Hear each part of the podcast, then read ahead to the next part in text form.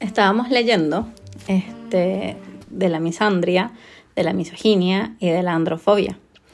Eh, Y todo comenzó claro. por la misoginia. Claro, todo, todo comienza por la misoginia y por lo, por- porque por ahí queríamos encauzar este capítulo y nos pusimos a leer porque obvio si vamos a hablar de términos que no conocemos, pues por lo menos lo básico. Claro, y para ser equitativo, buscamos el homólogo Claro. a la misoginia. Pero a mí me llamó la atención la androfobia porque habla de que es un miedo, y corrígeme negra, eh, un miedo a el ser humano en general, es una fobia al ser humano en general. ¿Cierto? Eh, sí, a los seres, es un es un rechazo hacia los seres humanos. No, la androfobia es el rechazo anormal o persistente a los varones y todo lo relacionado con lo masculino. Ah. Y la misantropía es el rechazo a los seres humanos. Y yo decía que, o sea, que va, ¿quién rechaza un ser humano? Otro ser humano, ¿cierto? Pero si es ser humano y la negra salió con un comentario y yo quise dejarlo por escrito, o sea, grabado. Pero Pero, estás clara que por ese comentario muchas personas me pueden odiar. es verdad, hay gente, ella dijo que hay gente que quiere ser árbol o que Porque- quieren ser perros. O, o sea, ya va. Omaira me dice, ¿cómo pueden haber personas que odien a los seres humanos? Y yo le digo, marica, si hay personas que quieren ser perros, o sea, eh, es, lógico Es que que es verdad, a- ojo, dentro de mi cabeza, si yo soy ser humano, ¿cómo voy a odiar a otro ser humano? Claro. Pero, a ver, el odio existe igual porque hay gente que anda matando por ahí, y hay gente que cree en la raza pura y... Claro, igual, igual ahí como que si tú te pones a como a pensar, pues a, a analizar este tipo de ¿cómo se podría decir? De ¿De términos? ¿O de, o de fobias? No, pero como cuando tú De rechazos. de rechazos y de con lo que te identificas, ¿verdad? Eh, igual es como, o sea, un poco más allá de mi entender, eh, que un ser humano diga o, o quiera o se reconozca, porque ese, ese es como, yo creo que la- el término más adecuado, como perro o como otro ser, porque al final somos seres vivos, pues, pero como otro ser fuera de tu raza, que aparte, en, me- o sea, en términos como más eh, humanos, se supone es una raza inferior, entre comillas. Los ¿no? amantes de los perros en este momento pueden decirte que son más inteligentes que nosotros y todo. Por eso dije entre comillas. Bueno, acuérdate de pensar antes de hablar, porque ya tuvimos temas con otro capítulo. Bu- Bueno, por eso, di- por eso dije entre comillas. Y cuando digo que son seres inferiores es quizás porque no raz- razonan. Porque yo creo que esa es la única diferencia entre, Claro. Entre los animales y nosotros. Aunque no entiendes que están hablando, pero entre ellos se comunican igual. Exacto, no, no tenemos el mismo lenguaje.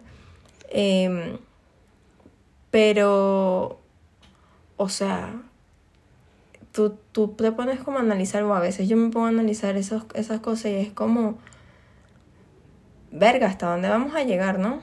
O sea, eh, Claro, hasta dónde, hasta ¿Qué? dónde somos capaces de normalizar cosas. Claro, ¿cuál, cuál va a ser el el límite de decir, o sea, ya estás fumado para la verga o, o sí?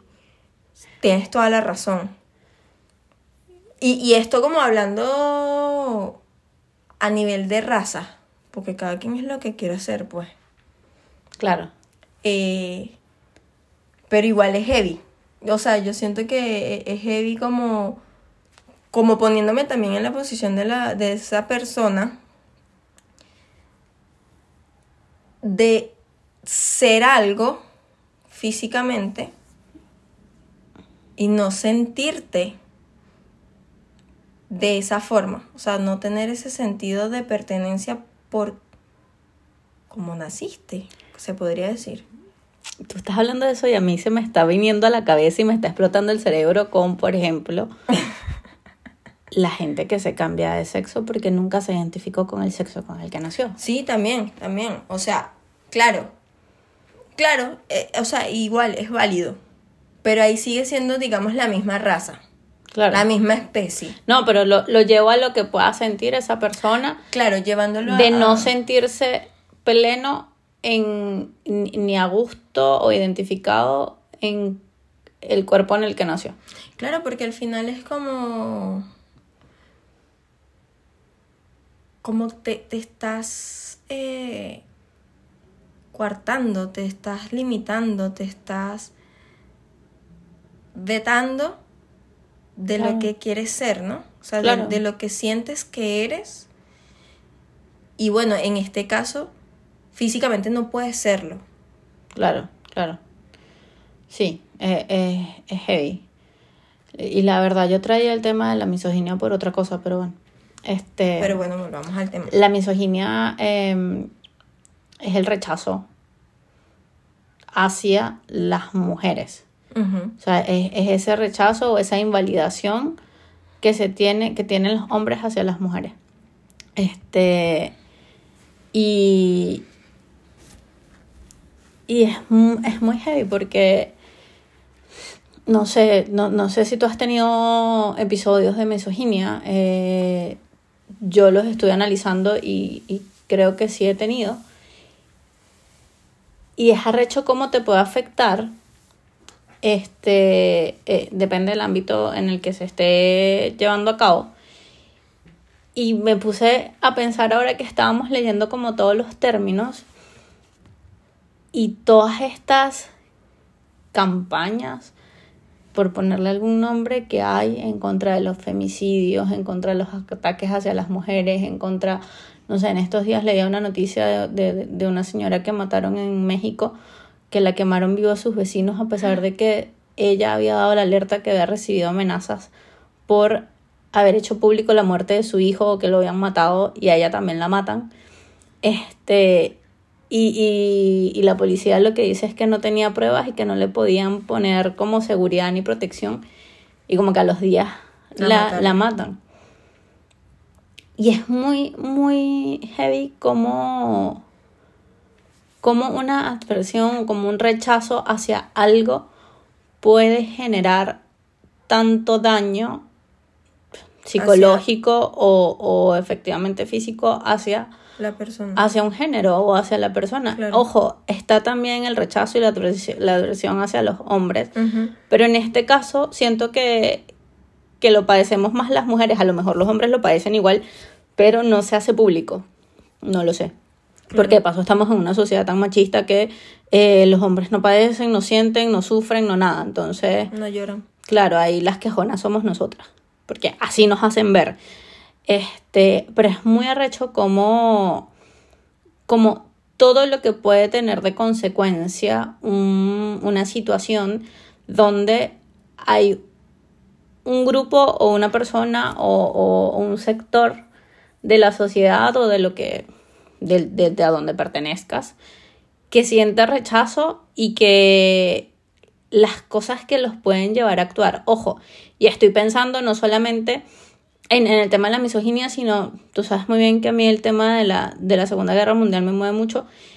Y, y me vino a la cabeza en este momento la- esta creencia que tenía Hitler de una raza limpia, de vamos a matar a todos los que no son puros. Huevón, ¿a qué nivel tienes que estar de jodido para incentivar, promover y llevar a cabo ese tipo de como de acciones? Y- igual ahí yo creo que, que, o sea, me pregunto, eh, es como un, un cuestionamiento de, ¿será que existe como una patología o no una patología? Eh, no sé cómo expresarlo, pero quizás también... Una hay- condición. Ajá, una condición que genere este rechazo. Porque, o sea, al final, si yo me pongo como los lentes, ¿verdad? Para verlo como desde una, per- una perspectiva benevolente, eh, yo soy un ser humano.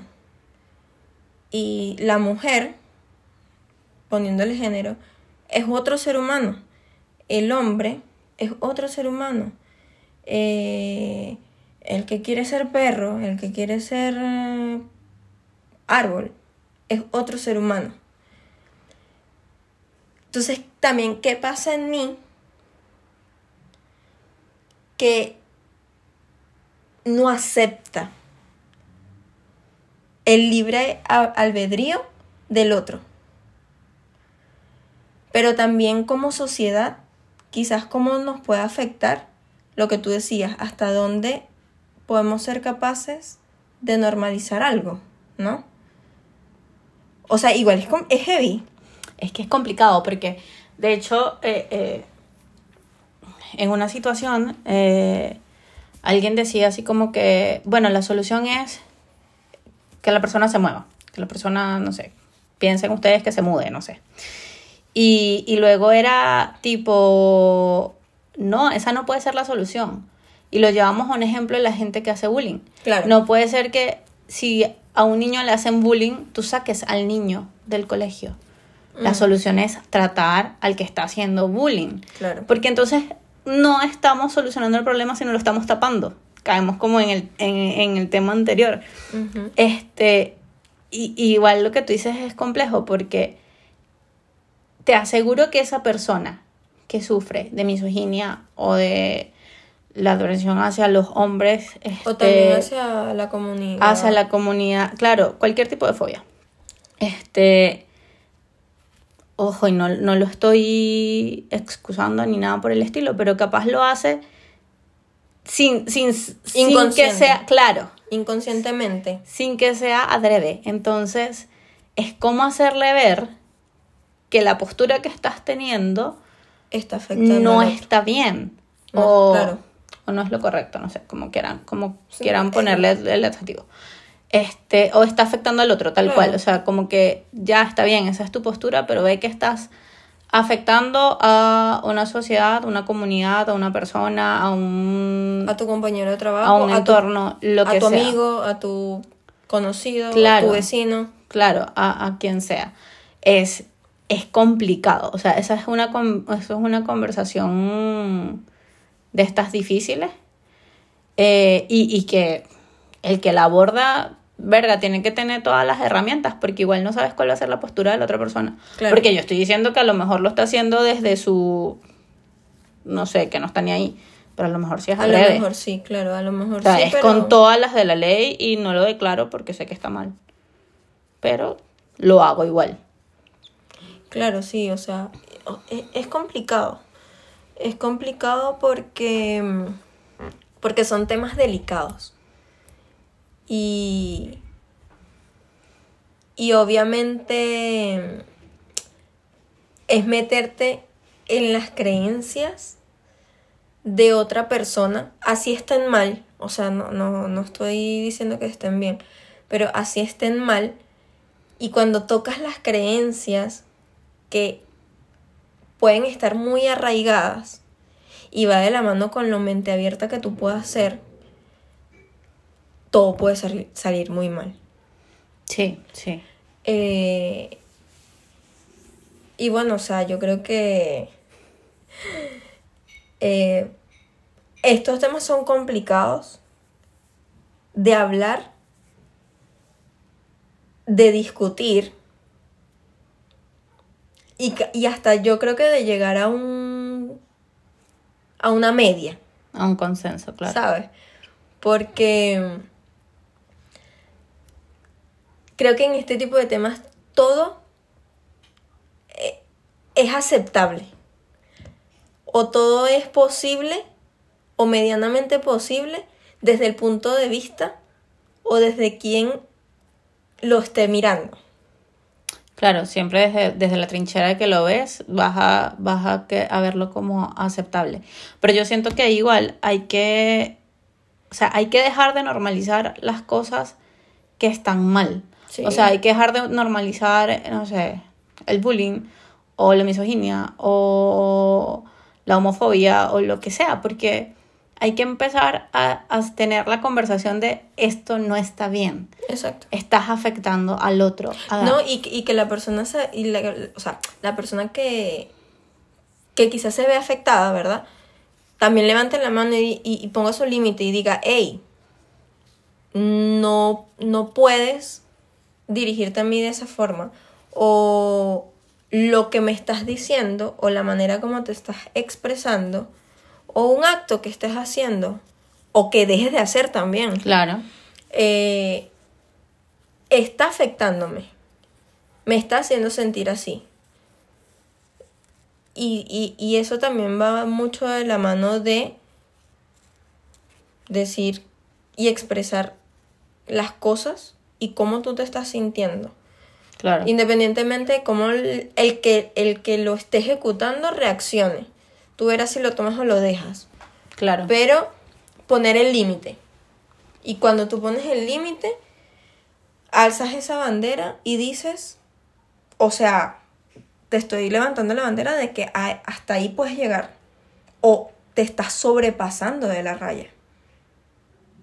Y, y creo que también eso es una forma de educar a la gente. Claro. ¿sabes? Claro. Porque quizás como tú dices, hay gente que lo hace inconscientemente, pero tú vas educando a la gente. Y eso no es nada más en temas de misoginia, sino simplemente puede ser también hasta de autorrespeto. O sea, Obvio, obvio. hasta aquí llego, hasta aquí puedes llegar.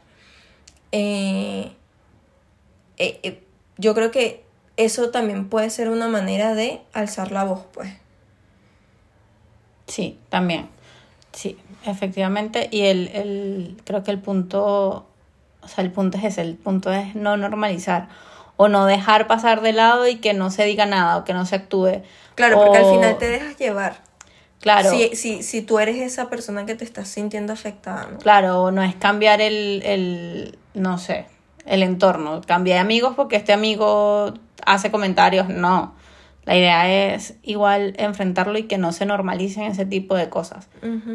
Este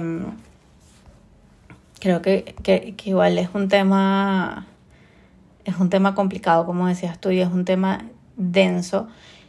Y más cuando, cuando vivimos en una realidad donde hay, si nos vamos a- a- al tema de misoginia, tantas estadísticas de maltrato a la mujer, de, insisto, de, en lo laboral. de muertes, de temas donde no hay equidad, donde simplemente te invalidan ya por el hecho de ser mujer. Este es, es yo sé que es cada vez menos, pero igual en este minuto es un porcentaje importante de los que se ven afectados. Eh, insisto, no soy, no soy feminista, vengo de un país súper machista, no soy machista. Eh, pero creo que hay cosas a las que, a las que tenemos que meterle como el ojo o empezar a, a hacer eco de la gente que, que está pasando por alguna situación y que no tiene capaz las herramientas o que necesita como que pedir ayuda, como que levantar la mano y que tenga una, una como una red de seguridad donde se pueda expresar Claro. que también a veces eso ni siquiera lo hay o tampoco la gente se siente en un entorno como sano para decir me está pasando esto. Claro. Y quizás también eso es porque en el ámbito donde más pasa eh, es donde capaz no, tiene, no, no, no, no confías en todo tu entorno. Claro. No sé, en la parte laboral. eh, En la universidad. en la universidad. En el Y que generalmente la gente, o- sea, acá haciendo como súper una introspección y a lo mejor es un juicio de mi parte, pero generalmente la gente que tiene la postura de como de abusador, si le ponemos un, un- calificativo, claro, es una gente con poder. Claro. Y generalmente la gente que hace abuso, que acosa, qué sé yo, es gente que sabe que tiene poder sobre el otro. Este, por- porque su posición es así. Mm, Entonces, claro, eso también da menos apertura a que la gente hable, porque, Por el miedo. claro, porque quizás miedo a, Las a consecuencias. qué va a pasar, exactamente. Este, ¿y ¿qué es lo más que pueda pasar? No sé. Que en la universidad todo el mundo se entere que, que está pasando una situación, que en el trabajo te echen, no creo, pero son las cosas que, que pueden pasar. O a lo mejor llegas y creas un precedente y, Y generas el cambio. y ya se sabe que algo está pasando y, y se genera el cambio.